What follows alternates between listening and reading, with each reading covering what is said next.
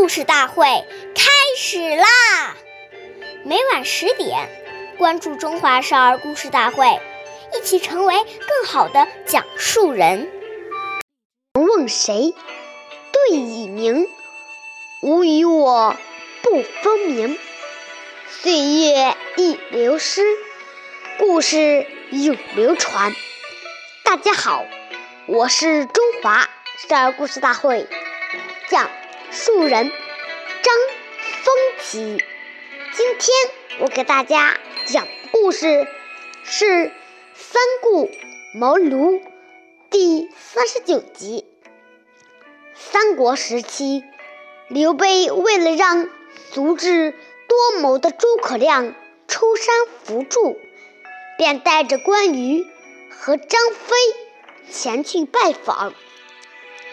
第一次拜访，诸葛亮外出了；第二次拜访诸葛亮，诸葛亮访友去了；第三次前去时，张飞很不高兴地说：“大哥，别去了，让我用绳子把他绑来。”刘备责备张飞无礼。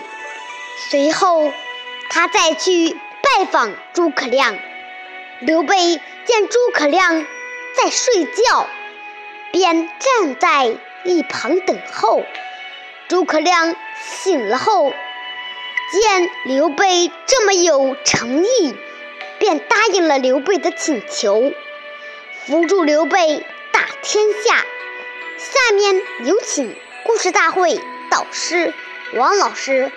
为我们解析这段小故事，掌声有请。好，听众朋友，大家好，我是王老师，我们来解读这段故事。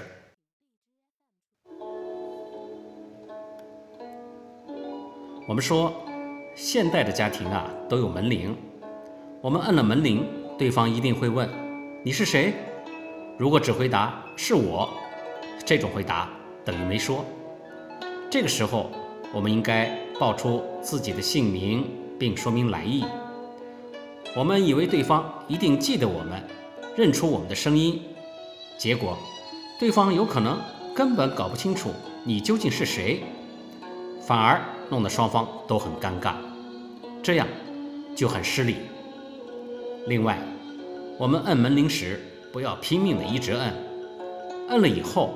要稍微停二十秒左右，再摁第二下，要给屋里的人走到门口的时间。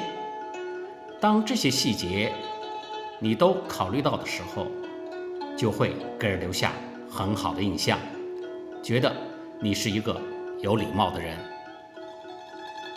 好，感谢您的收听，我们下期节目再会。